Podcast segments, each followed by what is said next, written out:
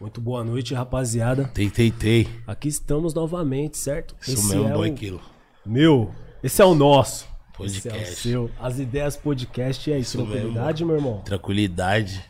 Final de semana com a família, cuidando do cachorro. Tamo aí bem. Da hora. e hoje a gente, né, a gente tá aqui num... O nosso convidado é um convidado da hora, Big. Justamente nosso vizinho, boy.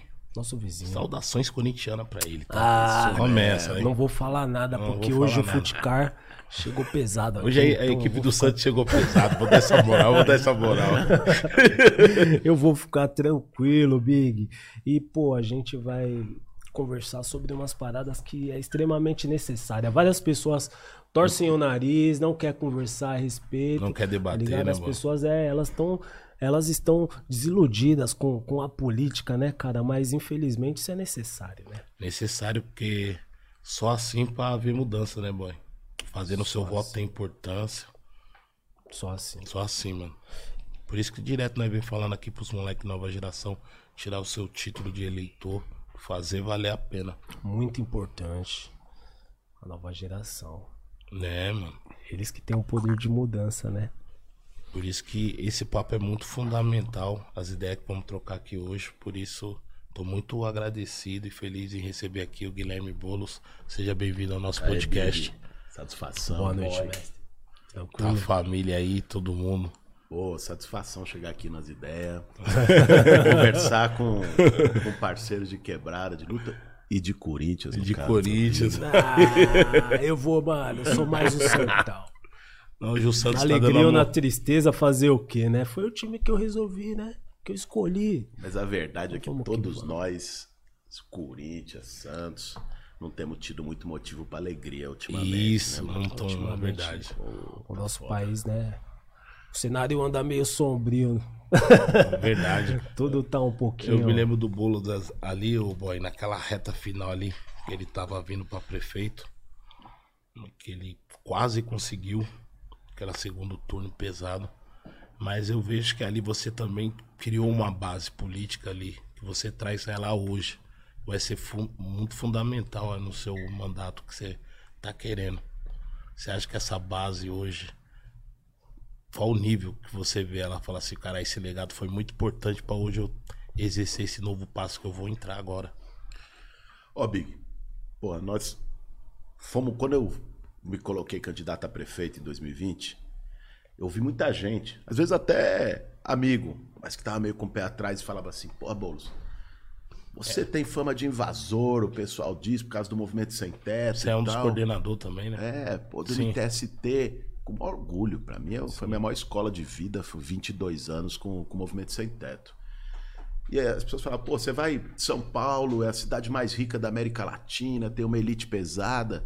Sim. Por que, que você vai embarcar nessa? Você acha que não tem chance? E se você olhasse assim, a realidade só nos números, de fato a chance quase não existia, porque eu tinha 17 segundos na TV, não Muito tinha pouco. máquina, não tinha grana. A máquina faz a diferença. Não tinha grandes apoios, Sim. certo? Não tinha nenhum cacique político me apoiando. E nós chegamos com um debate de esperança, de um outro jeito de fazer política, de olho no olho, mesmo numa pandemia que dificultou muito todo aquele cenário.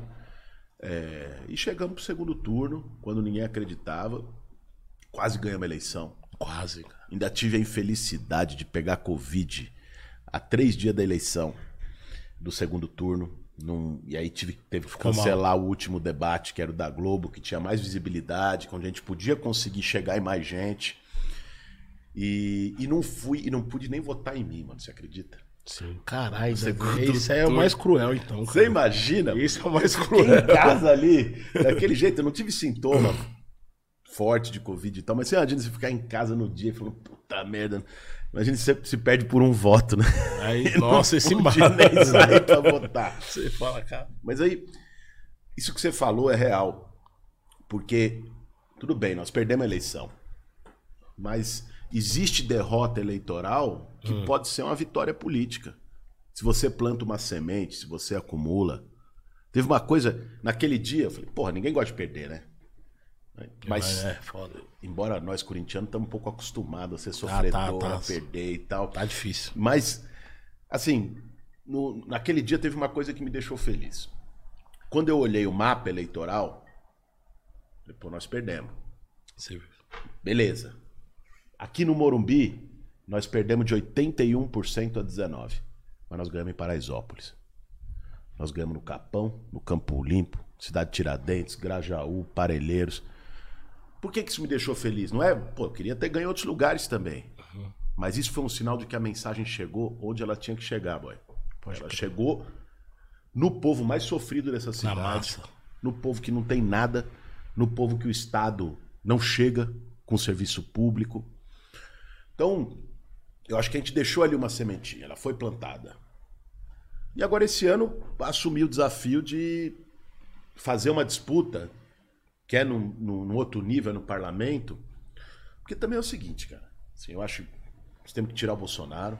Esse cara já deu. O Brasil precisa virar essa página. Mas tudo bem, nós vamos eleger o Lula. Isso não é suficiente. Se, se o Lula chega lá e tem um congresso com a mesma cara de De hoje, centro? do centrão ali, fazendo as negociações, as máfias de interesse. Entendi, não passa. Não anda.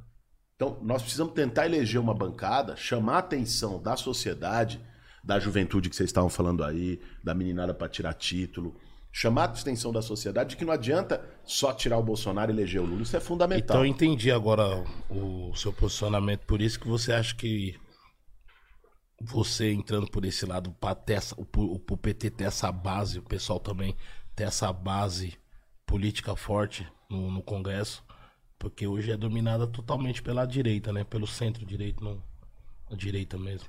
É isso mesmo, Big. Essa, essa é a ideia. Como é que é o Congresso, mano? O Congresso Nacional são 513 deputados, eleitos por vários estados do Brasil.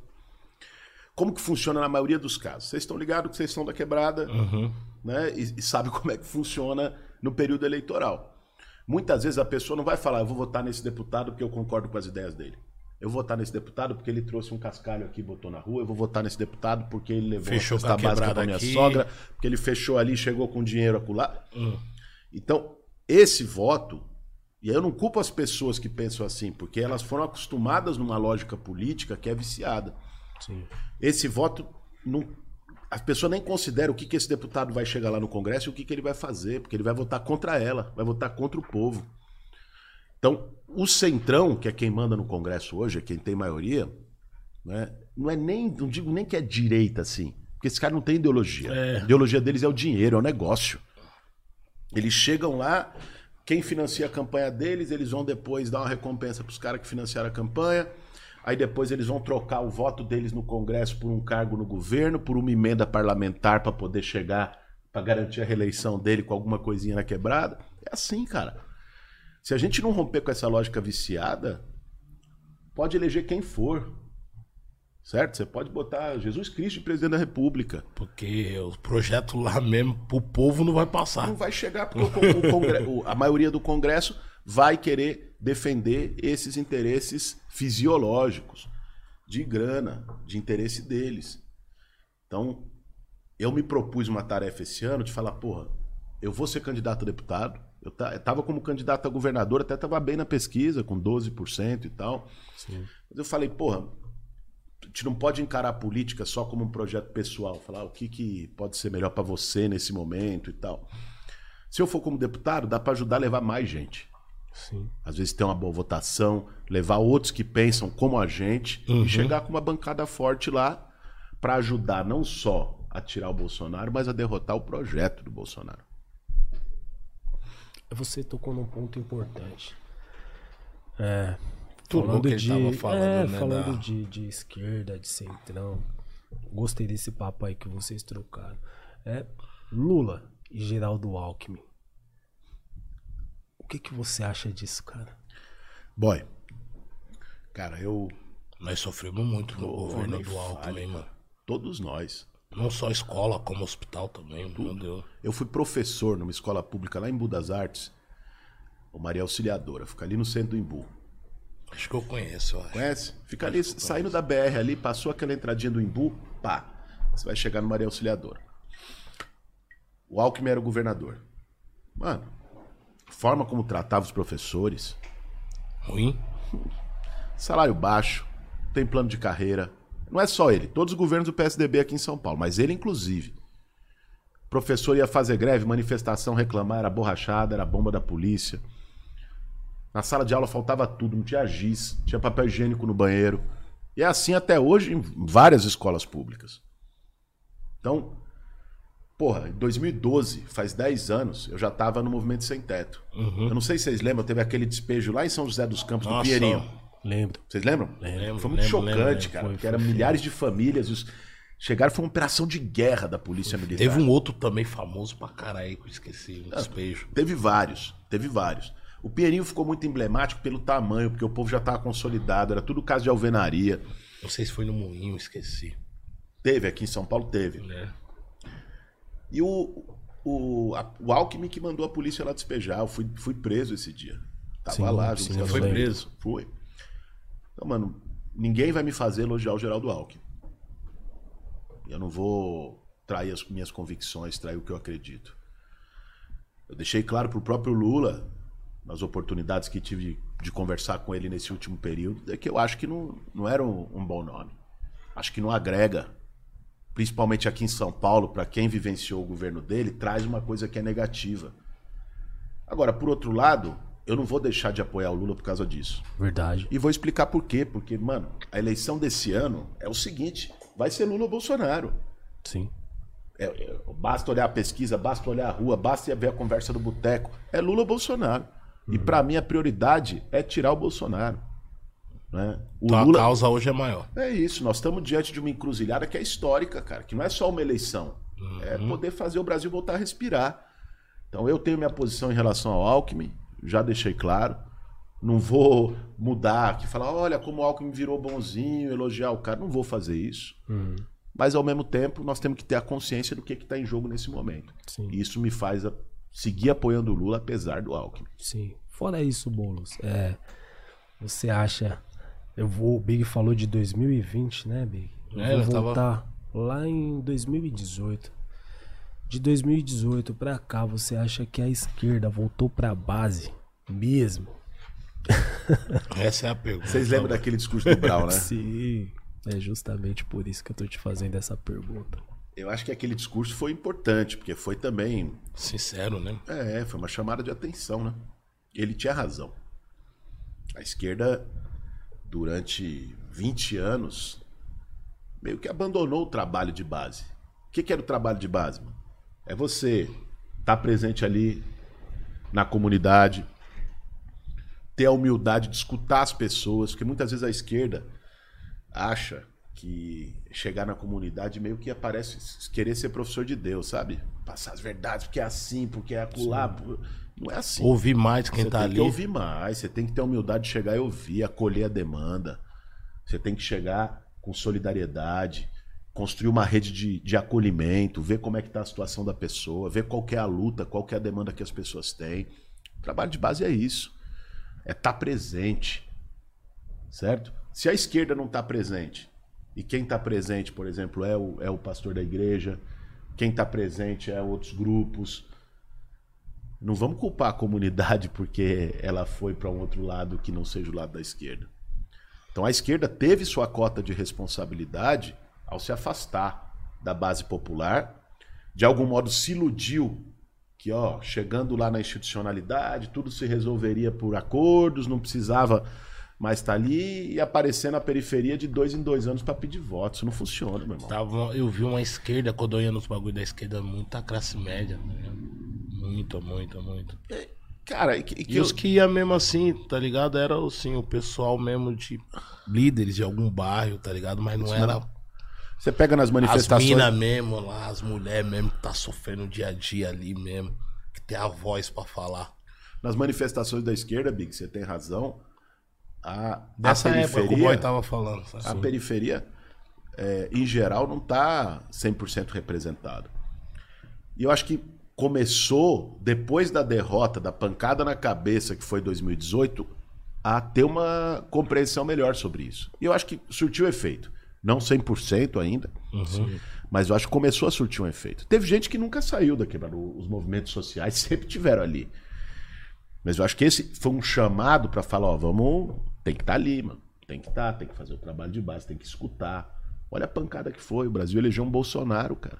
Duas pancadas, né? Teve o golpe da Dilma. É, o também. golpe antes em 2016, depois eleição de Bolsonaro. Quem que é Bolsonaro, cara? Um cara que tava 27 anos lá no Congresso, defende tortura, defende ditadura, racista, machista, né? Só sabe Você acha que se tivesse mais de deputado assim do PT, do, do pessoal de, o- de outras frentes, você acha que de- tinha evitado o golpe da Dilma? Tinha. Não tem, Mas não. sabe o que a gente já precisava? tava tomado Não? Big, vê só. A gente precisava de 172 votos, cara. Certo. O Congresso tem 513. Então, se bastava ter um terço dos votos do Congresso da esquerda, que não teria tido o golpe da Dilma. Caralho, boy, não tinha visto por esse lado. Sim. O que, que você acha que faltou aí, então? Cara, Comunicação? Eu acho que faltou, faltou uma comunicação, fal- porque essa linguagem também, às vezes. Porque não era o povo que ia decidir, né? E, e faltou, cara, também ali é, conseguir mostrar para as pessoas por que estava sendo feito aquilo. As pessoas estavam revoltadas porque a vida tinha piorado, porque o Brasil estava numa crise, porque tinha denúncia de corrupção. Mas a maior parte do povo brasileiro, se soubesse que aquele processo era o início de um monte de medidas que ia retirar direito e piorar ainda mais a vida Aquela das lei que o pessoas. Temer aprovou também, da reforma ali também. Reforma trabalhista, Acabou com muita coisa. tirou direito, terceirização, tal, tirou, tirou carteira assinada de muita gente. Reforma da Previdência, que já foi com o Bolsonaro, fez o povo se aposentar mais tarde ganhando menos. Não é? O teto de gastos que tirou dinheiro do SUS, tirou dinheiro da educação. Tudo isso veio depois. Só que talvez a gente também não soube mostrar para as pessoas o que é que estava em jogo naquele momento. né? Sim, várias A pessoas. real situação, né? Geral reclama da uberização dessas fitas aí. Né, isso boy? daí é um reflexo muito grande, né, cara? De tudo isso que aconteceu no governo Temer, por exemplo. É, mas é por isso, boy, que o debate agora tem que ser revogar a reforma trabalhista, cara. E não é só revogar para voltar à CLT lá dos anos 40. É revogar os retrocessos que tiveram, mas tem que ter uma regulamentação das novas formas de trabalho que estão hoje invisíveis, porque não tem direito. Cara, quantos moleques jovens passam hoje 12 horas do dia em cima de uma moto para receber o que não dá para pagar as contas no final do mês Foda isso, cara. e que se ele tiver um acidente aqui na avenida é por conta e risco, não tem um auxílio doença, não tem 13 terceiro, não tem férias, não tem não tem nada. Não, dá Não tem fazer direito. Uma regu- regu-. Regulamentação. dos Dá, aplicativos. Mas a ideia é essa. do- A ideia é numa, numa, no- numa revogação da reforma trabalhista e uma nova lei trabalhista, regulamentar e estabelecer direito trabalhista para os trabalhadores de aplicativos, trabalhadores uberizados hoje. né? Assim como quem está trabalhando à distância. Na pandemia agora, Hum. um monte de gente, o tal do teletrabalho, trabalho à distância, fi- pela pandemia foi levado para isso e não voltou e continuou nisso. E não tem regulamentação. Sim. Precisa ter uma regulamentação. Quer dizer, são novas formas de trabalho que surgiram e que a lei não acompanhou. E aí, com esse vácuo entre a realidade e a lei, tem um monte de gente, milhões de pessoas jogadas à própria sorte. Esse é um desafio que a gente tem no ano que vem. Com o Bolsonaro isso não vai acontecer nunca. Mas depois que tirar ele, no ano que vem, esse é um desafio que a gente vai ter. eu- você tava falando um, um bagulho também que você falou ali do das bancadas e tal. Eu não tem tipo assim, bancada da bala. Bancada do do rapaz, do pessoal mais da da roça, agricultura, tal. Eu nunca vi tipo assim, uma bancada do povo indígena, bancada das mulheres negras que luta tal.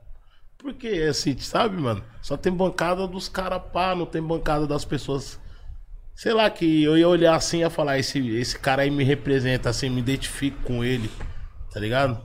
Só aqueles caras de terno, gravata. Bancada do poder, mais poder, eu não vejo assim um poder paralelo nosso lá. Você tem razão, Bigo. Eu acho que esse, esse é, é o, o- talvez uma das grandes tarefas que a gente tem esse ano. Como é que se funciona essas bancadas? É bom as pessoas saberem disso. É, falar Como é que né, funciona mas- essas bancadas? Quem que é a bancada da bala? Bancada da bala, em geral, não é só o cara que defende a liberação de arma e não sei o quê. É gente que é financiada pela indústria armamentista, pelas empresas de segurança privada, para defender o interesse dessa turma lá dentro. Financiada como? Banco a campanha eleitoral, Tem a bancada do cimento, que é pouco falada, que é a bancada das empreiteiras. Quem paga a campanha deles? As grandes empreiteiras. Para quê? Para que eles no Congresso aprovem leis que favoreçam esse setor. A bancada ruralista, que é a do agronegócio. Eles estão lá e estão aprovando tudo. Aprovaram mais de 300 agrotóxicos novos no governo Bolsonaro. Estão um pouco se ferrando se a gente com tá o Dom aqui veneno, falando se isso, nossos né, filhos estão comendo veneno. Um pouco se ferrando. Né? Estão aprovando porque vai dar mais lucro, mais rentabilidade para o negócio. Aprova isenção de imposto para os caras. Bancada dos planos de saúde é outra, que pouco falam, mas que está lá. É gente financiada pelos convênios de saúde e que vai ali no Congresso defender leis mais flexíveis para eles. Por exemplo, tem uma lei que está sendo discutida dos convênios não precisarem cobrir todos os procedimentos, dos convênios poderem aumentar o seu a mensalidade, ou seja, então essas bancadas são bancadas de interesse que tem esses deputados têm a campanha paga pelos caras e estão ali com a função de defender esses caras. Sim. É o que você falou, cadê a bancada do povo? Cadê a bancada indígena, a bancada negra, a bancada do sem teto, a bancada do sem terra, a bancada feminista das mulheres? Cadê? Então, eu acho que chegou a hora da gente chamar o olhar da sociedade para o Congresso também. E falar, meu amigo, não adianta você só votar para presidente, para governador, para prefeito, Legal. porque, porque depois a gente pode eleger alguém que a gente concorda para presidente, para governador, para prefeito, e ele não vai conseguir fazer aquilo que ele acredita e que a gente acredita, porque vai ter alguém barrando lá. Não vai existir diálogo, né? É isso. Você falou esse, esse lance de, de bancada, dessas paradas aí. Antigamente, e o Boulos falou, pô, a candidatura deles são financiadas por é, é, empresas de, de armas, é, é, bancada do cimento, não sei o que ele falou aqui, mais ou menos. Antigamente é das empreiteiras. Antigamente as campanhas eram financiadas assim mesmo.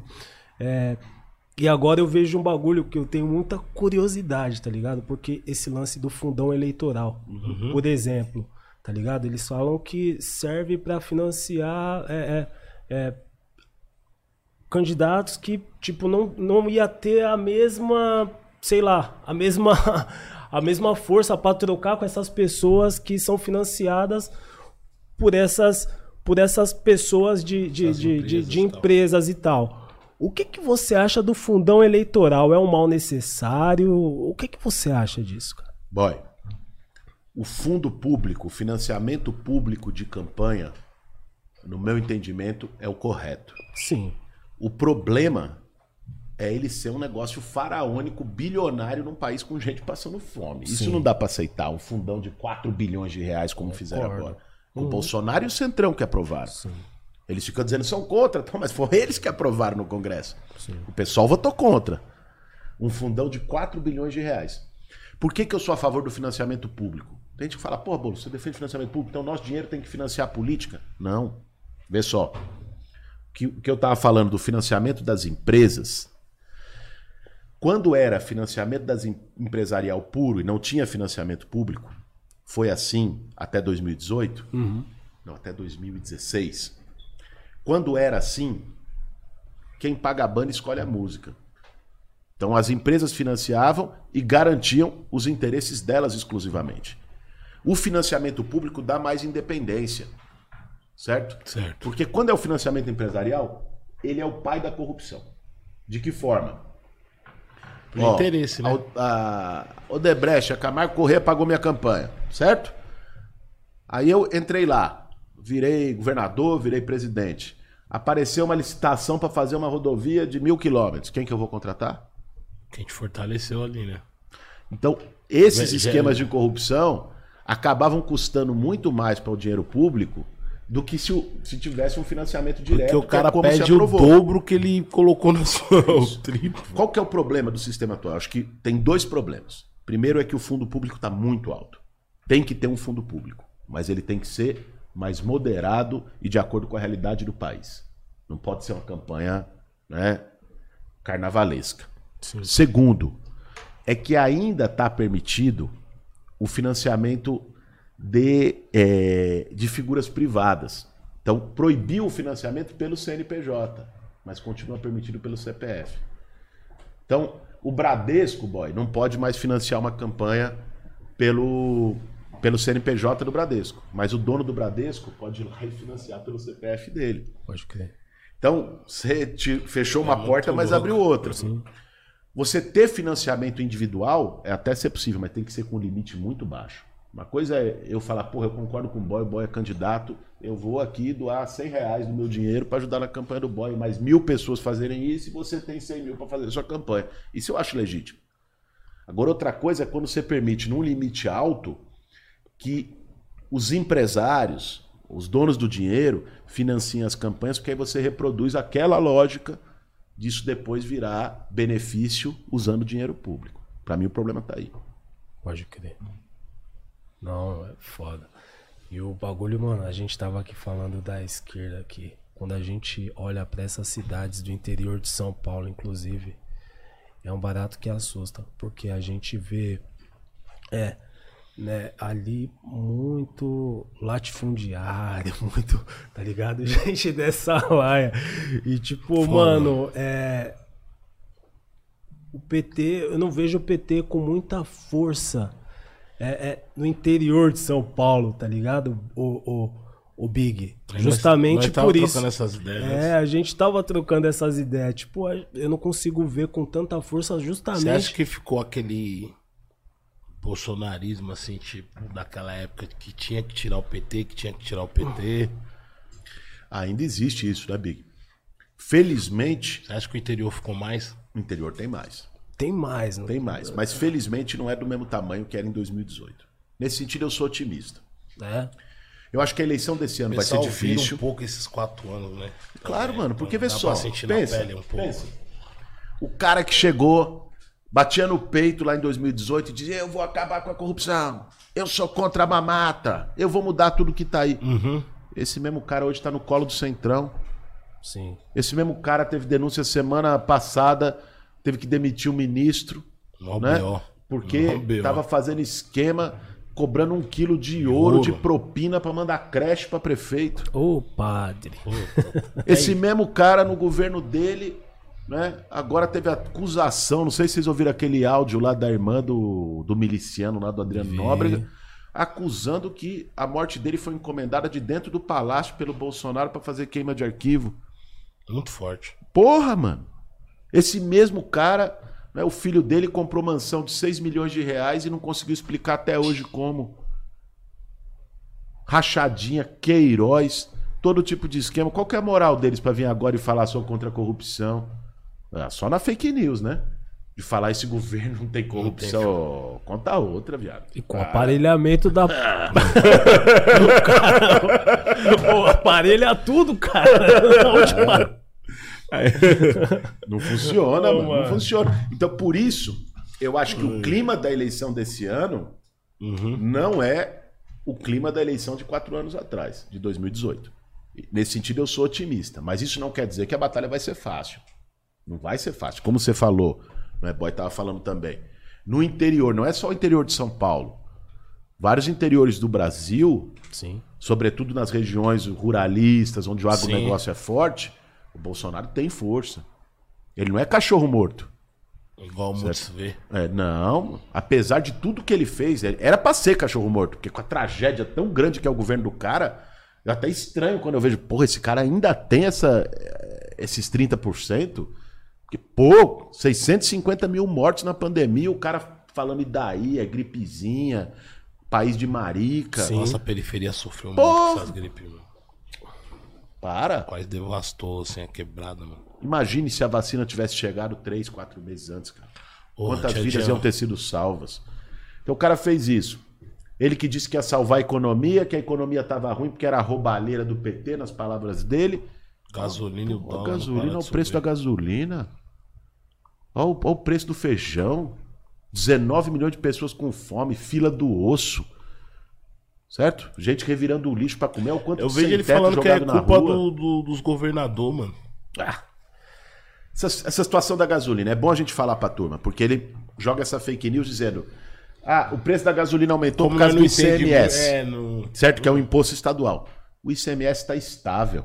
O ICMS não aumentou nesse período. E a gasolina subiu de 4 reais para 7. Muito. Por que, que a gasolina aumentou? Isso é bom a gente falar aqui. Tanto a gasolina Olha como o bujão tá de gás. Aumentou pelo seguinte. Começou ainda em 2017 com o Temer, ainda não era o Bolsonaro, preciso falar a verdade. O presidente da Petrobras era um cara chamado Pedro Parente, que o Temer botou lá. Eles fizeram uma política que chama paridade dos preços internacionais. O que quer dizer essa política? Que o preço da gasolina aqui no Brasil, ou seja, aqui do, do posto de gasolina lá no Capão, ou em qualquer lugar, tinha que ter a paridade com o custo internacional do petróleo, que é medido em dólar. Cara, nenhum país que é produtor de petróleo autossuficiente como é o Brasil faz isso. Uma coisa é se você não tem petróleo nenhum. Se você não tem petróleo nenhum, você vai ter que ter como referência o preço internacional, porque você tem que importar tudo, certo? Certo. O Brasil é um grande produtor de petróleo, sobretudo depois do pré-sal. Então, é verdade que o Brasil não consegue refinar todo o petróleo aqui e tem que refinar uma parte lá fora, porque eles deixaram de construir refinaria, porque eles privatizaram a Transpetro, que era também a transportadora distribuidora, BR Distribuidora, melhor dizendo, é, que era distribuidora de petróleo. Mas, enfim, foi uma decisão política de atrelar o preço do dólar. Então, se chega agora, guerra na Ucrânia e na Rússia. A Rússia é uma grande produtora de petróleo. Então, como teve a guerra, teve um medo das pessoas do- da Rússia deixar de exportar petróleo, o preço do petróleo subiu. Aí subiu a gasolina aqui de novo. Mas a gente não importa petróleo da Rússia. Na prática, não teria nenhum sentido subir a gasolina agora. É porque o preço internacional subiu. Aí quando volta pra nós, Aí o dólar cresceu. O dólar subiu em relação ao real. Todo mundo acompanhou isso. O que, que aconteceu? A gasolina em real também subiu, porque o dólar ficou mais caro. E ela está atrelada ao preço do dólar. Isso não faz o menor sentido. Mas então por que, que os caras fizeram isso? Fizeram isso por uma razão. O que, que aumenta quando o preço da gasolina aumenta? O lucro da Petrobras. E a Petrobras, apesar de ser uma empresa estatal, ela tem capital aberto na Bolsa de Nova York. Então, pra empresa quando, não quebrar, quando o lucro, quando o lucro aumenta, quem ganha mais dividendo no fim do ano? Os acionistas. Que não é eu, você, ele. Né? O acionista é uma grande corporação estrangeira que Que está recebendo dinheiro. É, alguém tinha que falar. Ô, mano, alguém, alguém. vamos falar a verdade aqui. e Alguém porque o Bolsonaro podia ter numa canetada. Ele- Pode hoje, à noite, se ele quiser, depois de ver o programa aqui, numa canetada, falar: estou revogando a política de paridade de preço internacional. A gasolina desce amanhã. Por que, que ele não faz isso? Porque não quer comprar briga com os grandes, cara. Não quer comprar briga com as petroleiras. E não é, não foi sempre assim. Essa política existe há, há cinco anos, desde Do Temer 2017. pra cá. Ou seja, ela pode ser revogada numa canetada, numa decisão política do presidente. Essa nem precisa passar pelo Congresso, porque não é lei, Vai direto. é uma política para Petrobras. Então vamos falar a realidade. O cara fica dizendo, não, ele parece que não é presidente. Ele é presidente da República e fica dizendo, não, eu não consigo governar porque o Congresso não deixa, porque o STF não deixa, porque não sei quem não deixa. Oh, assume, assume o BO, porra. Quis ser candidato a presidente, quis ganhar, agora governa. E fica jogando, só terceirizando responsabilidade em cima dos outros. Então, essa, a questão da gasolina é isso. E do botijão de gás, igual. Preço do bujão de gás, 130 reais um bujão de gás. Vocês viram o que aconteceu? Era 80. Anteontem. Nossa, cara. Não me lembro onde foi. Mas eu vi a notícia. Uma senhora morreu queimada porque foi fazer comida para os filhos. Teve que fazer a, botar álcool, né? Não, fazer a lenha a, álcool porque não, não, tinha, não tinha gás. E aí pegou fogo, ela morreu queimada. A situação do Brasil hoje chega. Quem vai reparar essa família? Quem vai reparar os filhos dela? Porra, tudo, Foda, hein, tudo acaba se refletindo. A, a política é um bagulho muito foda. Que realmente interfere de fato na vida das pessoas. Mas a, a- a- o nosso país também, as pessoas. parece que estão doentes também, cara. Porque Bem você cega, fala, né? você você fala da gasolina. Ah, eu tô pagando sete conto na gasolina. Isso é um absurdo, mas é tipo você colocar uma camiseta cara no seu corpo e falar assim, porra, eu tô mais bem vestido do que o meu vizinho. Tá ligado? Uhum. Você comprar um carro mais foda e falar assim, olha lá, sou melhor do que o meu vizinho. Porra, tá meio estranho também, né? Esse o nosso país anda anda anda meio estranho, porque não é possível, cara. Eu fico tentando entender, sabia? Eu fico tentando. É o comportamento das pessoas também. A gente, pô, a gente fala em mudança, a gente fala pra caralho a respeito dessas paradas aí, mas falta empatia também por parte das pessoas, né, cara? Com certeza. Você pensar, mano, a gente. A nossa sociedade hoje ela tá dominada por uma lógica individualista. Cada Sim. um por cima. Cada um por si. Eu vou buscar o meu, meu vizinho, se ele ficar no meio do caminho, o problema é dele. Certo? Se tem alguém aqui do lado da, da casa, aqui do estúdio, jogado na rua, passando fome, uma criança chorando porque não tem leite, eu vou passar ali e fingir que nem vi, como se fosse parte da paisagem. Nós estamos numa lógica individualista na nossa sociedade. Que a gente precisa reverter, cara. A gente precisa se reumanizar, sabe? A gente foi sendo condicionado. Isso não é um problema nós, de quem está. Não é um problema individual. É uma lógica da sociedade que foi condicionando a gente. Foi criando uma casca na gente de indiferença. Certo? De não conseguir se enxergar no nosso irmão que está sofrendo. Difícil a gente ver ali no semáforo uma criança que passa vendendo uma bala e você fecha o vidro. Difícil você conseguir enxergar o rosto do seu filho nessa criança. Difícil você ver um senhor jogado na rua, né? Com um colchão passando frio numa calçada e sem enxergar seu pai. Mas isso é o que faz a gente humano. Se a gente, se a gente perder essa capacidade de empatia, você falou bem, da gente se indignar com o sofrimento do outro, ser capaz de sentir a dor do outro. Mano, ninguém precisa passar fome para se solidarizar com quem tem fome. Ninguém precisa morar na rua para conseguir sentir a dor, o frio, a humilhação, a vergonha de quem tem que pedir uma esmola. O que diferencia a gente de um bicho é que a gente tem essa capacidade de afeto, de se colocar no lugar do outro, e nós fomos perdendo isso, a gente foi se desumanizando nessa sociedade. Eu acho que o desafio quando a gente fala de política, cara, Foda é que as pessoas construíram uma visão de política, de que política é a coisa dos políticos, faria no mesmo saco, é tudo igual, né? Vai, tá olhando, tá olhando seu interesse próprio, o cara quer ter privilégio, não sei o que e tal. Mas política é um instrumento que a gente precisa ter para mudar essa realidade. Política é isso, é colocar novos valores na sociedade. Deveria ser. Não é. Hoje não é. Mas deveria ser um instrumento para a gente falar, mano, não é cada um por si, nós temos que ter solidariedade. Se o meu vizinho está passando fome, isso não é problema só dele, é nosso. Sim. Certo? Se tem uma criança jogada na rua, eu vou parar para ver qual é a situação. Então, é meio a crise que a gente vive é uma crise mais profunda, cara. É uma crise de destino, é uma crise ética. E a gente precisa parar em algum momento para pensar trocar essa ideia, trocar essa ideia com os nossos vizinhos, trocar essa ideia com a nossa família, trocar essa ideia com os nossos filhos, trocar essa ideia com quem está assistindo o programa, com os jovens. Fala, mano, tem alguma coisa errada, né? Tem alguma coisa errada. Outro dia eu vi uma notícia, vocês viram, deve ter Hum. saiu na televisão, você deve ter visto. De um senhor que morreu numa loja do Carrefour. E aí os caras encostaram o corpo num canto Cobriram. cobriram para não atrapalhar o expediente, a loja continuou aberta até o fim. Sim, sim. Porra, mano. Que mundo é esse, né? Essa humanidade. Pô, a periferia tá, Caralho. tá com, com Nossa, outros- muito frio, né, mano? Muito Pô, frio mesmo, né, mano? outros olhos, essa fita do, do capitalismo, né? De consumir, consumir, consumir, consumir, o bagulho tá louco.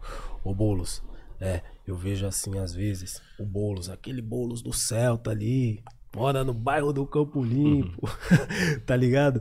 É, isso, e, a- e ao mesmo tempo eu vejo um cara muito inteligente, muito articulado, e que é óbvio, é, pelo menos o que eu enxergo assim, tinha tem totais condições às vezes de sair da quebrada. É, você é, faz isso, você mora ali, você é esse bolos do Celta porque você gosta da quebrada, é financeiro ou porque você prefere ser visto assim. Me desculpe Não, pela, boy. pela indelicadeza, mas Não, eu acho jamais. que essas ideias entre nós tem que ser trocada, tá Com ligado? certeza. Até porque, mano, sabe o que que eu acho que é um bom bate-papo? Um bom bate-papo é quando você pergunta a questão que as pessoas que estão ali queriam perguntar. Uhum. E essa dúvida existe. Quantas pessoas já não me perguntaram isso? Ah, mano, acho que você tá fazendo é marketing. Sim. Você não é isso aí. Essa tá não é fazendo- só Você, identidade. você tá fazendo média pra, pra ganhar voto, Pode crer. pagando simpatia, certo? Certo. Cara, qual que é a minha história? Boy, eu nasci numa família de classe média alta. Sim, Meus pais são médicos, sim. né, professores universitários. É, tive oportunidades que a maioria do nosso povo não tem. Sim. Pude estudar em escola boa, nunca me faltou nada, não tive nenhuma necessidade maior na minha infância, na minha juventude. Só que talvez meus pais, inclusive, me permitiram desenvolver uma, uma visão de mundo desde moleque um pouco diferente daquela dos meus amigos, do meu círculo ali, dos, dos moleques que eu brincava na rua, dos moleques da minha escola. É, que era ali de ah, ir pro shopping center, curtir a balada, só não sei o que, consumir, comprar roupa de marca, certo? Certo. Meu pai, é, quando era criança, passava semanas fora de casa fazendo combate à malária em aldeia indígena na Amazônia. E chegava e contava as histórias, né? Eu ficava meio puto, você imagina, um moleque de 8, 9, 10 anos, seu pai ficar fora tal, você... E, e ele chegava e me contava as histórias. Aquilo me marcava, porque não era a realidade que eu vivia. Minha mãe coordena o núcleo de atendimento a mulheres vítimas de violência sexual no Hospital das Clínicas de São Paulo. Eles trabalharam a vida toda no SUS, trabalham ainda no SUS. E ela chegava em casa e contava a história das pacientes, dos pacientes. Sim. E isso foi me marcando, cara.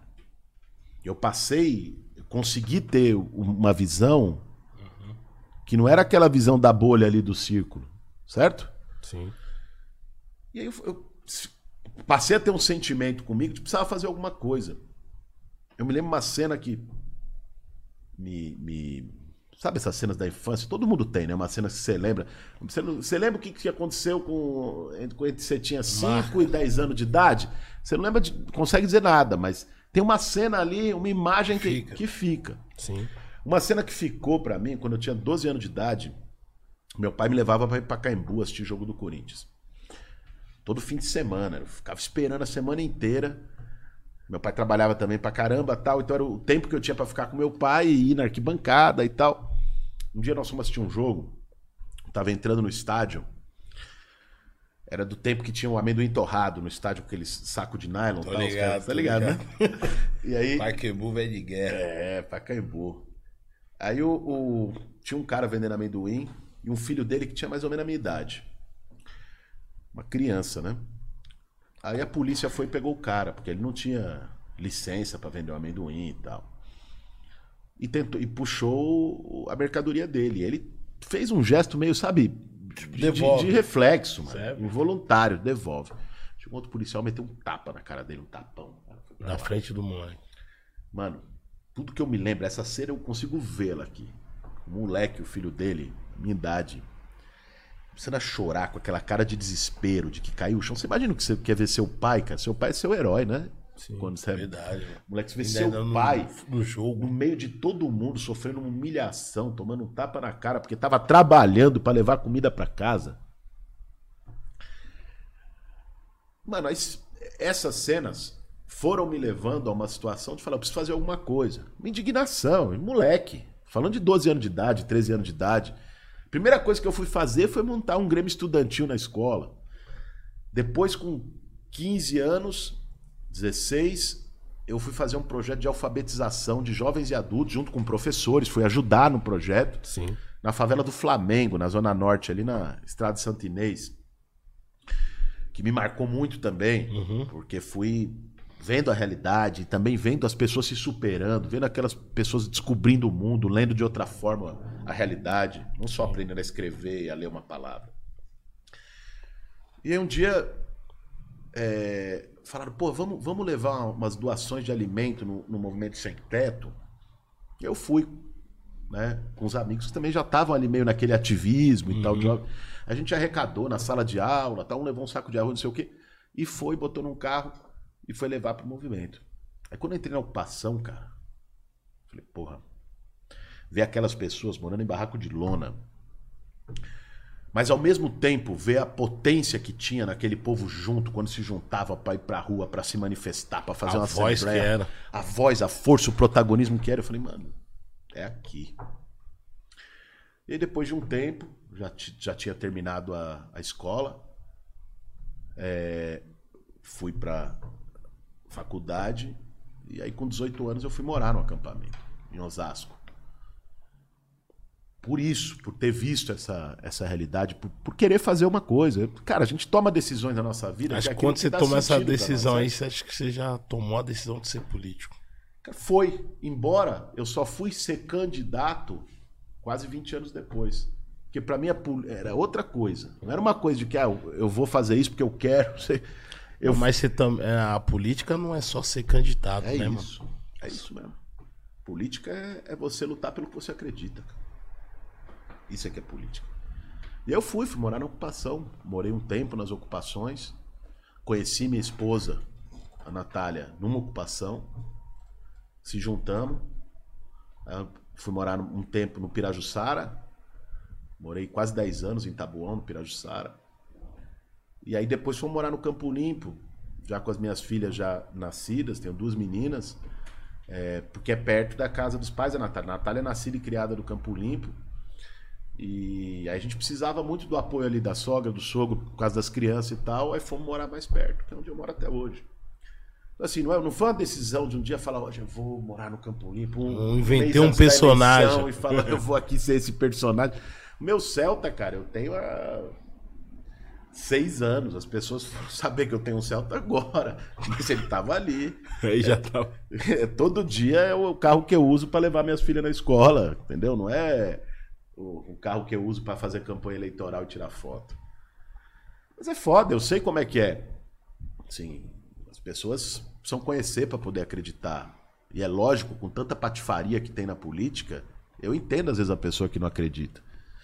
Chegou um dia, na, na eleição de 2020, no segundo turno, cheguei em casa um dia cansado pra caralho, pedi uma pizza. Tava com a Natália, com as crianças. Aí tá, beleza, chegou o entregador lá. Aí eu fui pagar a pizza, o cara olhou pra minha cara.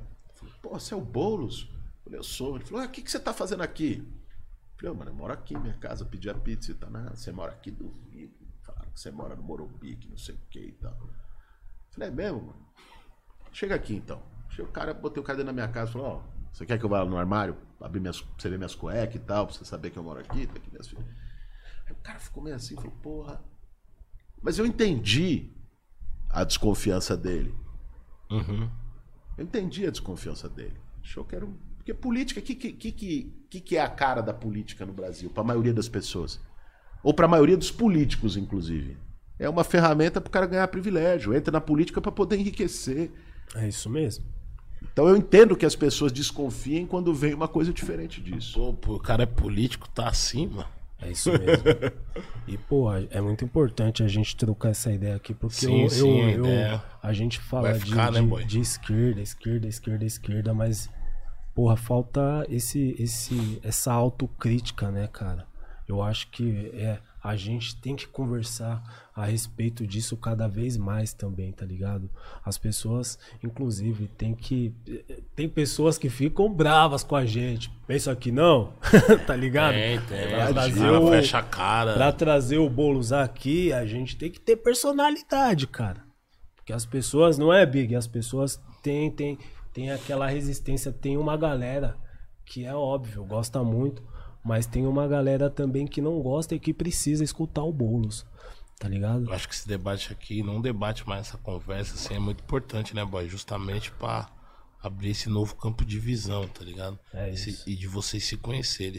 É isso, rapaziada. E com toda a elegância do mundo, quem discorda e quem concorda com Boulos Ô, boy, falar do like. pode. É, é é justamente eu tô tá puxando, vendo ali, tô ó. puxando esse bonde aí. Hoje, hoje é perigoso, as pessoas ficam meio. Deixe seu like, inscreva-se no nosso canal, certo? Vai lá, mano. Porque isso daí o YouTube recomenda o nosso canal, isso daí fortifica muito a gente, certo? Ó o Big, como tá o Big? Meu Deus. A gente tem que pedir tá like, ligado, não rapaziada? A gente não sabia fazer isso. Então, é o seguinte, rapaziada, você que quer fazer a sua pergunta pro Boulos, Isso certo? mesmo, boy. A gente vai começar a abrir aqui, certo? Essa é, a sessão de Essa de perguntas. conversa Tem aqui. algumas perguntas aí, ô, voz da, cons- da, da voz da Voz que vem do além. voz que vem do além. Vai ter que Eu já meu, meu cérebro chega agora. Bugou agora. Essa voz do além. Quer fazer a do Galo, boy? Ô, pergunta do Galo. Galo que veio aqui pouco Galo tempo de atrás. luta. Ah, o Nosso Galo do- parceiro Galo de luta. Lutador dos entregadores. Isso, É de isso aí. Nosso companheiro de batalha. O Boulos, ele deixou uma pergunta pra gente, pra gente fazer pra você, que é o seguinte. Ele tá falando assim. Pergunta pra ele se nas ocupações do MTST tem muitos entregadores e se a uberização é um assunto que eles tratam dentro do movimento. Boa pergunta. né? Puta pergunta. Primeiro mandar um abraço aí pro Galo, um cara que eu tenho o maior respeito, porque é lutador, porque Corajoso. corajoso, entrou numa briga sabendo que sofreria as consequências disso. Sim. A gente viu agora aquele negócio do iFood de, de tentar matar a reputação do Galo, né? Não sei se vocês Eles viram um- a denúncia, que era meio que uma máquina do ódio ali, né? Sim. Pra pra atacar o Galo e, e outros entregadores que estavam fazendo o break dos aplicativos. Então, o Galo é um cara linha de frente. Né? Tenho o maior respeito pela trajetória dele, pela luta dele. Aliás, se o Galo estiver assistindo a gente, ele sabe. Essa pergunta é legal, porque o Galo me contou um dia. A gente se encontrou no Largo da Batata, numa manifestação lá atrás, que ele esteve numa ocupação do MTST, que foi em 2005, uma ocupação em Taboão da Serra. O Galo, o Galo mora ali no Jardim Guaraú, que é praticamente divisa com Taboão. E, e ele teve nessa ocupação, se eu não me engano, com a mãe dele, não tenho certeza, mas assim, acho que era, era mais jovem, né? Faz mais de 15 anos. Então conheceu também o movimento por dentro. Cara, a questão do Galo é, é importante porque quem é o povo que está numa ocupação que luta por moradia? É o povo que todo fim do mês tem que escolher entre pagar aluguel ou botar comida na mesa. É trabalhador, a história é vagabundo. Vagabundo nada, cara. Vai lá numa ocupação pra você ver. O povo trabalha, rala. Só que no Brasil, trabalhar não quer dizer que você tem acesso a uma moradia digna. Por que essa imagem é distorcida? Cara, eu acho que parte disso é, um, é uma coisa da mídia que é feita para gerar um preconceito com o movimento. E parte disso é uma ideia da própria sociedade de achar, porra, se o cara foi fazer uma luta por moradia, eu comprei o meu lote. Ele também poderia comprar o dele, ele não quer trabalhar. Sendo que isso não é verdade. E aí tem a ver com a pergunta do Galo, porque hoje pega boa parte dos trabalhadores no Brasil são informais, são uberizados, são entregadores, são não só, é o cara que faz ali o bico na construção civil, é o cara que tá ali trabalhando por conta própria, né? E isso não trabalhar não quer dizer um salário regular, não quer dizer um salário decente. Então tudo isso está em jogo para fazer com que tenha muitos entregadores nas ocupações do movimento. E nós começamos agora, agora não, faz um tempinho que o movimento começou a fazer um debate, juntar é, todos os trabalhadores, não só uberizados, ambulantes, vários trabalhadores informais, para ajudar, organizar, não só na luta por moradia, mas na luta por um trabalho digno. Né? E o Galo é uma referência nesse sentido. Da hora. Tem mais um aí, Lucas? Tem mais uma sim. O Boulos, tem uma do, do Vitor Santos, que inclusive é do Campo Limpo. Da hora. Ele mandou assim, ó. Sou ciclista. Pergunta pro Boulos sobre o projeto dele para estender a malha cicloviária aqui para nossa zona para outras regiões do estado. Nossa, saiu da nossa zona de conforto aqui essa pergunta. Ô, satisfação, saudação ao Vitor, nosso vizinho. É, Sim, teve uma coisa positiva na prefeitura do Haddad em São Paulo, que foi a expansão das ciclovias. Isso foi bem importante. Uhum. Aí no começo criticado pra caralho. Foi criticado muitas vezes porque as pessoas não tinham esse costume de ver a bicicleta como um meio de transporte, mas a bicicleta só vai poder ser um meio de transporte quando tiver ciclovia. certo? É aquela história do ovo e da galinha. Não adianta você falar, ah, mas eu não transporto bicicleta. Não tem ciclovia. Hoje, se alguém for numa avenida sem ciclovia, pega uma marginal Tietê e você for andar de bicicleta, mano, é pedir pra morrer, certo? Pedir pra morrer, cara. Então, tem que ter a ciclovia, que é o espaço para isso. E a ciclovia foi, foi feita nas periferias e tal. No Campo Limpo, inclusive, tem ciclovias. É, não na estrada do Campo Limpo, mas ela passa ali por várias ruas por laterais, dentro, né? por dentro. É... Agora, eu acho que nós temos que fazer a coisa em dois sentidos. Primeiro é uma expansão das ciclovias, é fazer isso com maior planejamento, é, com participação da sociedade. E o segundo tem que se ter uma campanha do estímulo ao uso da bicicleta. Certo? Agora, a bicicleta também só vai ser um meio de transporte mais massificado em São Paulo, em outras grandes cidades, se a gente for capaz de reduzir as distâncias. As ciclovias têm que ser pensadas junto com outro modelo de cidade. Vou dar um exemplo para vocês. Em Paris, é outro, outra coisa, outro mundo e tal. Mas a prefeita de Paris, atualmente, a Anne Hidalgo, fez um projeto chamado Paris 15 Minutos. O que, que é o projeto Paris 15 Minutos?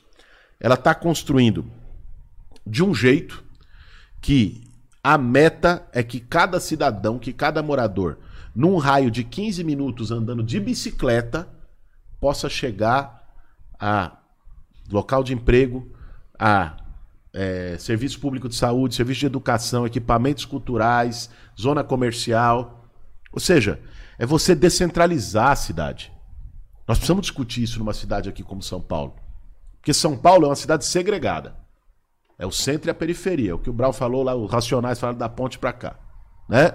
Então são duas cidades, é dois mundos dentro de uma mesma cidade. E aí alguém que sai do fundão do Mboi Mirim, ou lá da cidade de Tiradentes, vai demorar duas horas dentro de um ônibus lotado para chegar no centro. Se ele for de bicicleta, ele não tem também como ir de bicicleta numa distância tão grande. Mas se você, de um lado, levar postos de trabalho para a cidade de Tiradentes, para Mboi Mirim, e que hoje a maioria das, do, dos, das ofertas de emprego estão concentradas no centro expandido de São Paulo. Se você criar oportunidades e descentralizar isso também para as periferias, você reduz as distâncias. O cara não vai precisar pegar o isso é bagulho aqui na, no Capão Redondo e ir lá para o centro, lá no Parque Dom Pedro. Pode de bicicleta para o trabalho. Ele vai gastar menos tempo na mobilidade de um local ao outro. Hoje, hoje, um trabalhador que mora nos fundões da cidade perde quatro horas do dia duas para ir, duas para voltar, para ir para o trabalho. Melhora a qualidade de vida. E ao mesmo tempo que você faz essa descentralização de serviços, de geração de emprego nas periferias, você também tem que abrir a oportunidade para os mais pobres morarem no centro. O quanto de prédio abandonado. Eu fui atacado pra caramba na eleição de 2020, porque Como eu falei. Vazou? Eu falei, eu vou pegar esses prédios do centro que estão abandonados, desapropriar, porque isso está na lei. Não sou eu que estou criando, está na lei, já deveria ter sido feito. Desapropriar esses imóveis, reformar e botar o povo para morar lá. Moradia popular no centro, moradia popular na Praça da República, moradia popular na Estação da Luz, moradia popular na Praça da Sé. E o cara, aí, aí, inclusive num caso desse, a bicicleta se torna um meio de transporte muito mais cotidiano para as pessoas, se você reduz as distâncias. Eu acho que esse debate de mobilidade e local de moradia precisa estar integrado. Periferia é um bagulho mil grau. A gente tá falando de ciclovia, de bicicleta. Mas às vezes o cara prefere trabalhar três horas ali da onde ele mora e tá com uma XT 660 por exemplo. Pô, é isso aqui tá que eu quero. pra andar no domingo. Essas ideias aí não tá com nada a ver. Pô, você falou dessa, desse lance aí dos, das moradias aí. É, dos prédios e tal. E que você tomou muita, muita surra por conta disso. O Boulos, quando eu era, eu era pequeno, eu lembro assim, o Capão mesmo tinha muito terreno, tinha muita muito terreno, muito terreno, tá ligado? Hoje em dia eu vejo é, como, né, essas essas propriedades aí tal que não tem. é, que o governo, sei lá, de repente é, é, tá ali vazia e tal, e tem muitas pessoas ali desabrigadas e tal. Enfim.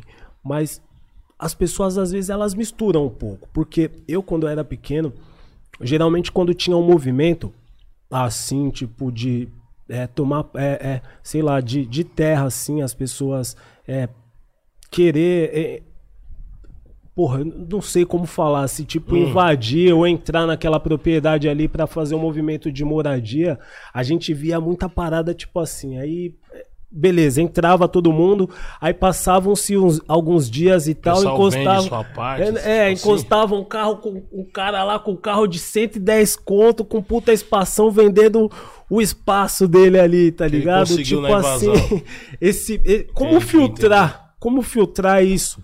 Tá ligado? Porque é uma parada muito. Que acontece, muito, né, boy? muito de. É, acontece e, e eu acredito que mancha muito, tá ligado? Lógico. O movimento, tá ligado, Boulos? Não, mancha mesmo, boy. Mano, em todo lugar tem gente boa e tem gente ruim. Sim, concordo. Em todo lugar tem gente que precisa, que necessita, que tá naquela luta de boa fé e tem aproveitador. É, pensa, uma ocupação. Né? Aconteceu esses dias uma ocupação do MTST lá em Santo André. Tá lá com 1.500 pessoas, um monte de gente chegando. Você não tem como botar uma peneira na porta, não tá escrito na testa da pessoa se ela precisa se ela não precisa. E às vezes se infiltra oportunista. Não tem nem como negar isso, é a realidade. Política em qualquer lugar. Agora, como que o mo- movimento tem uma, um método para lidar com isso? Como? São dois caminhos. Primeiro é o que a gente chama, brincando, de seleção natural. Que é o seguinte: numa ocupação do MTSD, que é o movimento que eu faço parte, a pessoa não é chegar lá, botar ali a estaquinha, a cordinha e ver depois o que acontece. Sim. A pessoa tem que construir o barraco e tem que estar presente lá. Meu irmão, bota um oportunista lá, um dia, dois dias, uma semana. Sem banheiro, Agora, sem, bota sem esse água. cara um mês, tendo que carregar água, comer na cozinha coletiva, com o pé no barro e dormir debaixo da lona. já. Vê se fica. Não fica nem Tem uma seleção natural que fica quem precisa. Mas tem depois um outro caminho que aí é mais institucional, que é o seguinte: toda a demanda do movimento é cadastrada. Tem cadastro. E esse cadastro é enviado para a Caixa Econômica Federal, porque o movimento não quer fazer favela. Uhum. O movimento ocupa um terreno que estava abandonado, às vezes devia mais imposto que o valor do terreno. Ninguém invade a casa dos outros. Isso não é isso, isso é mito, isso é meme, certo? O que o movimento faz é identificar terreno que está abandonado há muito tempo, que deve imposto, que está ilegal, e ocupar para cobrar do poder público que faça aquilo que ele já deveria fazer pela lei, que é desapropriar e fazer moradia. Como o movimento vai cobrar do poder público, o cadastro do movimento é enviado para a Caixa e para os órgãos públicos. E na Caixa, esse cadastro bate com um cadastro nacional que chama CADMUT. Esse CADMUT define, ele ali no sistema pega quem tem casa e quem não tem. Quem tem casa no nome e quem não tem. Quem realmente precisa que não. Quem já tem casa, automaticamente é excluído. Então, no movimento, você tem um sistema para filtrar aquelas pessoas que entram buscando ganhar alguma vantagem em cima da luta dos outros e da necessidade dos outros, para ficar de fato aqueles que Sempre tem precisam. uns raposinha, né, boy? Ô, Lucas, eu tô vendo aqui. A voz vem lá do além. É porque aqui no chat aqui fica muita movimentação. Eu vou entrar às no vezes, site aqui pra não, olhar. não é. Às vezes eu fico aqui olhando pra baixo, as pessoas podem até pensar, pô, o cara não tá olhando nem pro bolos, esse. Ó a arrogância. É, Nego não ia aqui. Mas aqui, a gente tá falando desse diálogo, desse choque de ideias aqui, ó. Tem o Lucas de Oliveira. Ele fez um comentário aqui. E eu queria que você lesse o comentário do Lucas de Oliveira, o primeiro comentário dele, Lucas. Vamos lá. Ó, mandei um salve. Porque aqui é um espaço de todos, inclusive Mandei um o seu, salve no Lucas. site aí, pediu Tá like. certo. Inclusive o seu, Lucas. Eu acho da hora isso daí. Deixa o like, hein, família. São também. Paulo na As nós. pessoas têm que expor o pensamento delas, têm que falar o que É, elas mano. pensam mesmo, cara. Que Nem você tudo também é tem seu flores, né? espaço. Pode pá, Lucas. Olha, ele mandou assim, ó. Investir em ciclovias se a carga tributária sobre as peças de bike só ajuda a fomentar o contrabando e o mercado de peças roubadas. É, não, mas ele leu. é, tem essa daí também, que é muito boa. É a primeira ali, ó. É, deixa eu ver, ideias muito. muito Ah, ideias muito- boas. É, isso, Isso, daí. verdade. Manda essa daí pro Boulos. Ele tá falando assim, ó, ideias boas, porém sem uma política econômica. Nada disso funciona.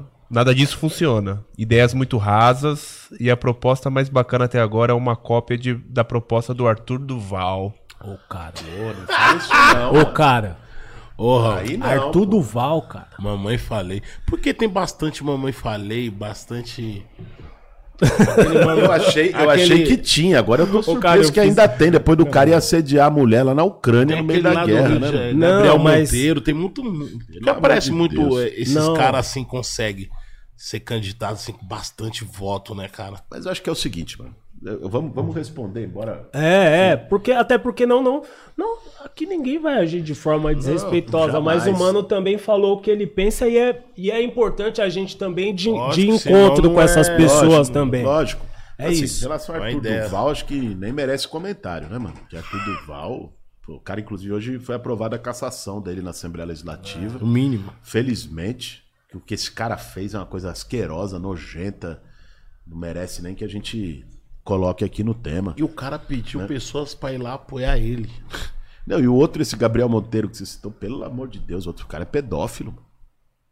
Vocês viram o negócio que.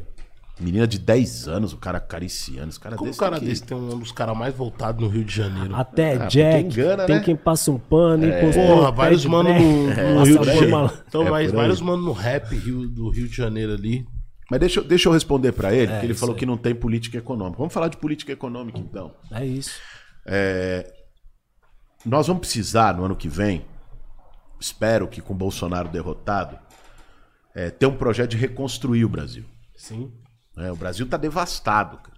O Brasil hoje está no pior nível de investimento dos últimos 50 anos. A capacidade do Estado brasileiro de fazer políticas públicas está próxima do zero, foi limitada. Ontem saiu um dado, pegar a área da habitação, que é uma área que para mim é muito cara. 2020, 2021, o investimento do governo em habitação popular foi zero. Zero. Não teve um real. E assim tem sido em várias áreas, vários programas que têm sido secos. Veja só, nós estamos numa crise desde 2000, ela começou a se expressar no Brasil, ainda é efeitos da crise de 2008 nos Estados Unidos, mas ela começou a se expressar no Brasil em 2014 e 2015 com mais força. Ainda no governo da Dilma, depois no do Temer e no do Bolsonaro. Essa crise é uma crise de falta de investimento no país que mantém um desemprego alto. Certo? O que, que vai reduzir o desemprego? Se você tem investimento, seja público, seja privado, você contrata gente. Certo? Investimento é você abrir postos de trabalho e tal. Ao você contratar gente, essas pessoas que estavam desempregadas e passam a estar empregadas vão ter um dinheirinho. Ela mora lá no Capão. Então ela vai chegar num boteco lá na estrada da Tapsirica e vai comprar. Ela vai chegar. Eita porra. Tá tudo bem aí? Tudo bem, tudo bem. Caiu aí, Gaspar? Tá tudo certo aí. Tudo certo, tudo Mano certo. caiu ali. Vai responder, né? Mas enfim. é, ela vai chegar ali no, no Ricói, na estrada Tapsirica, e vai comprar ali. Ela vai chegar na farmácia, ali no São Bento, e vai comprar ali. Então, ela vai ativar a economia local. Vai chegar mais grana circulando na comunidade. E isso vai gerar novos empregos, porque você vai gerar mais demanda no açougue, na farmácia, em todos os serviços, que tá vai fazendo- receber mais recursos, vai contratar mais gente. Isso chama ciclo virtuoso na economia. Esse ciclo virtuoso ocorre quando tem crescimento.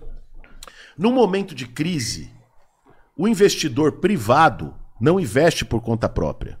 Porque no momento de crise, o investidor privado ele vai olhar ali o risco do investimento dele.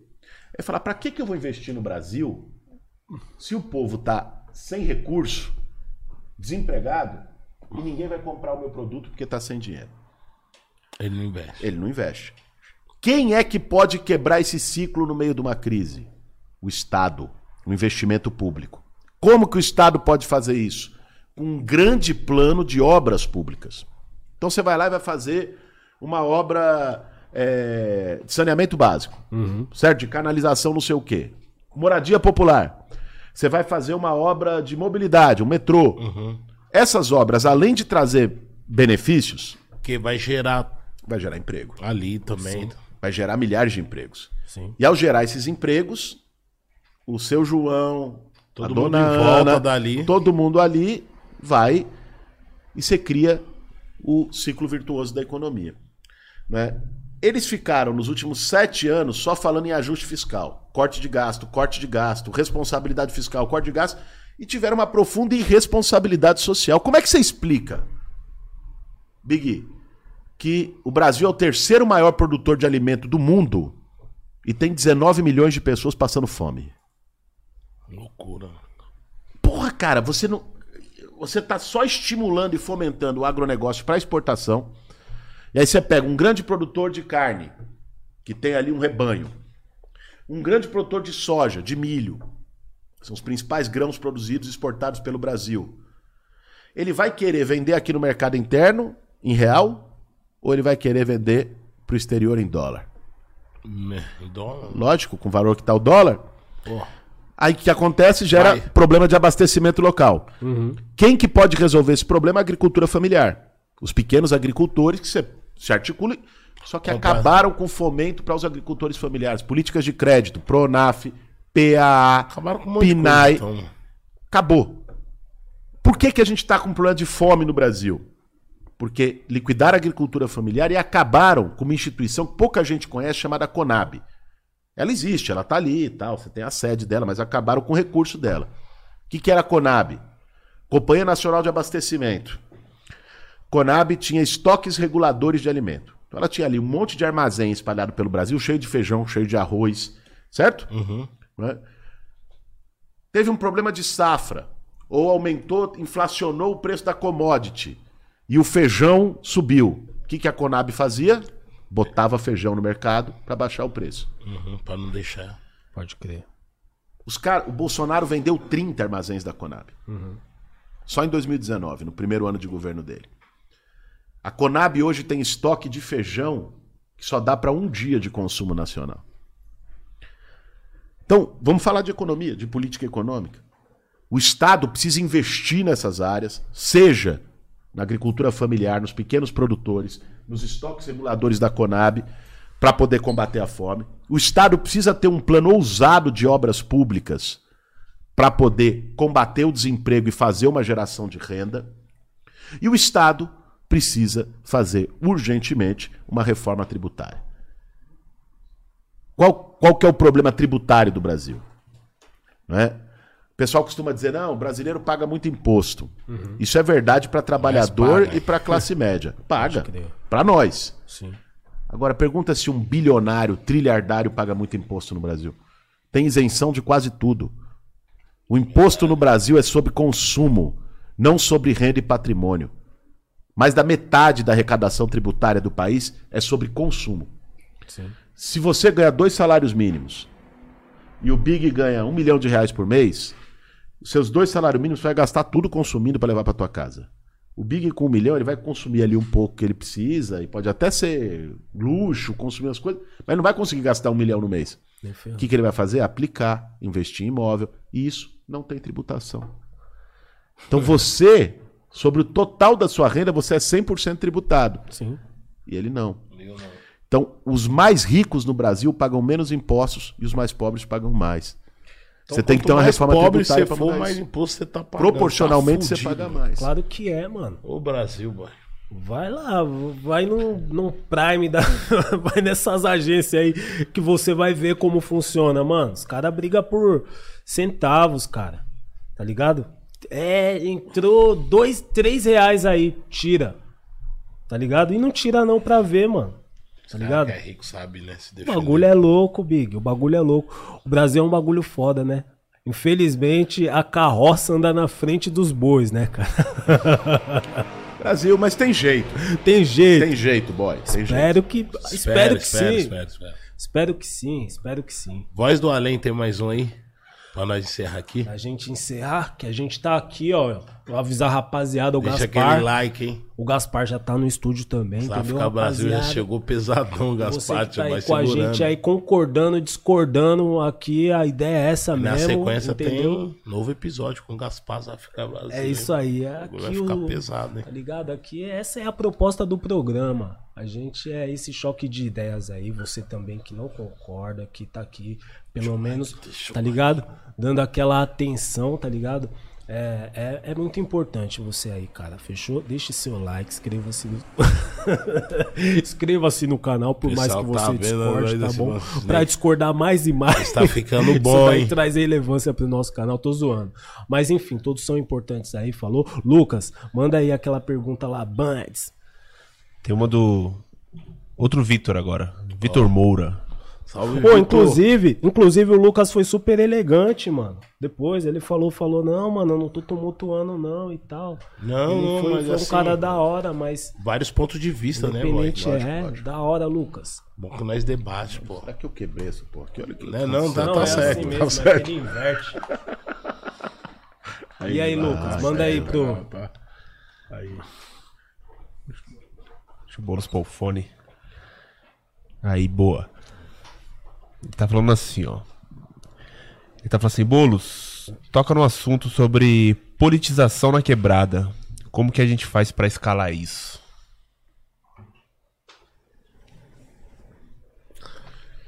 De quem que é a pergunta? Do Vitor Moura. Vitor. Inscreva-se no nosso canal. Bonito do bonito. Tá aí, um, tá aí um caminho pra politização da quebrada, certo? Se inscrever no canal dos As Ideias. Acompanha mais o As Ideias Podcast. Ó, passei só uma receita, tô brincando, pô. Você pode Não, chegar é aí aos mesmo, 100 pode likes, rapaz. Vamos chegar aos 100. Faz brinca, gente. Cara, mano, acho assim, não tem fórmula mágica, né? Não tem fórmula mágica. Eu acho que o caminho é o diálogo e o diálogo respeitoso. Eu vi muito companheiro meu, quando o Bolsonaro começou a fazer as cagadas, pandemia, não sei o quê, aí chegava alguém que tinha votado no Bolsonaro, na quebrada, fala, puta, eu votei no Bolsonaro agora. Aí pa- parecia que o cara era malhado, entendeu? Nós mesmos chegávamos, não, não sei o que, você votou, a culpa é tua, eu avisei, você não sei o que, você é um trouxa. Você fala, porra, mano, é assim que você quer convencer um cara que. Então, assim, nós temos que ter, antes de tudo, acolhimento. Eu acho que o, o- o caminho para fazer o, o debate, nós temos que construir espaços que sejam amplos, que sejam democráticos, sem medo do debate, acolher as divergências. Eu não acho problema ter divergência, não, cara. O problema é ter pensamento único. Certo? Né? Falou tudo. Eu não é. Penso assim. O problema é, é- é ter todo mundo ali igual robozinho falando igual. É isso aí. Que é o que tem acontecido, infelizmente, no Brasil, pela, pela que- pegada como o Bolsonaro faz o debate. Porque o Bolsonaro não faz debate. O bolsonarismo é aquela história. Bolsominion, o cara é cego, ele não para de ver. Certo? Não para, não, não para pra ver nada. Então, assim, ter divergência, nós temos que admitir isso no nosso meio como natural e saber lidar com a divergência. Ter grandeza, ter humildade, ter generosidade pra trocar ideia, não se achar senhor da razão, não se achar professor de Deus. E criar esses espaços. Eu vejo hoje essa geração na quebrada tem uma juventude que é o primeira, é a primeira da- do seu ciclo familiar a entrar na universidade. Por causa da política de cotas, por causa da expansão das universidades públicas, por causa do ProUni. Então, e essa meninada que vai para a universidade tá voltando e fazendo, de algum modo, o debate na quebrada e, e colocando isso. Você tem os espaços, vocês conhecem muito bem, são parte disso, dos espaços da cultura, da cultura periférica, que é a Coperifa, que, que é todas as articulações nesse sentido. Estou vendo aqui o, livro do Sérgio Vaz, Sérgio Vaz presenteou nós com esse livro. grande Sérgio Vaz, e a Coperifa que é Colecionador de é pedras. incrível, né? Hoje, inclusive, terça-feira é dia de, de sarau na Coperifa. Então, é, sim, eu acho que não existe um único caminho. Eu acho que tem que ser um estado de espírito nosso de abertura para o debate e criar esses espaços. O que vocês fazem aqui, e agora, tirando a brincadeira, é uma forma de politização da quebrada. Sim. Certo? Vocês trazerem para fazer esse debate aqui, entendeu? Porque vai ter gente que não vai concordar. Eu não Vai acho que isso ficar é ruim, não. feliz. O que eu acho que é ruim é quando tem desrespeito. Aí, mano, uma coisa é você concordar, discordar, fazer o debate, levar até as últimas Pode consequências. discordar até a Agora, última. desrespeitar, desqualificar, querer humilhar, querer agredir, aí, mano, aí eu acho que aí acabou o debate aí. né? Exatamente, inclusive Acabou no, até o diálogo, né? inclusive no chat aqui, se entra um cara com opiniões de direita ou que se diz ser de direita, eu acho que isso, isso sim é um, um grande passo, cara, tá ligado? Eu não quero aqui só pessoas que diálogo, né? concordem com o. Big, concorde não- comigo, concorde com o Nós não consegue tá ligado? Eu acho que para que a gente consiga avançar de fato, eu acho que essa essa troca, esse diálogo aí Foi é feita hoje. Eu acredito que foi feito. Deu pra nós conversar, deu pra nós poder se entender e fazer as pessoas entender também o momento que estamos vivendo na política, a importância dessa, dessas eleições que tá vindo. Acho que é uma das mais importantes de todas as histórias. Pode Com crer. certeza, com certeza, Big. Importância porque é encruzilhada, né? Não é só uma eleição.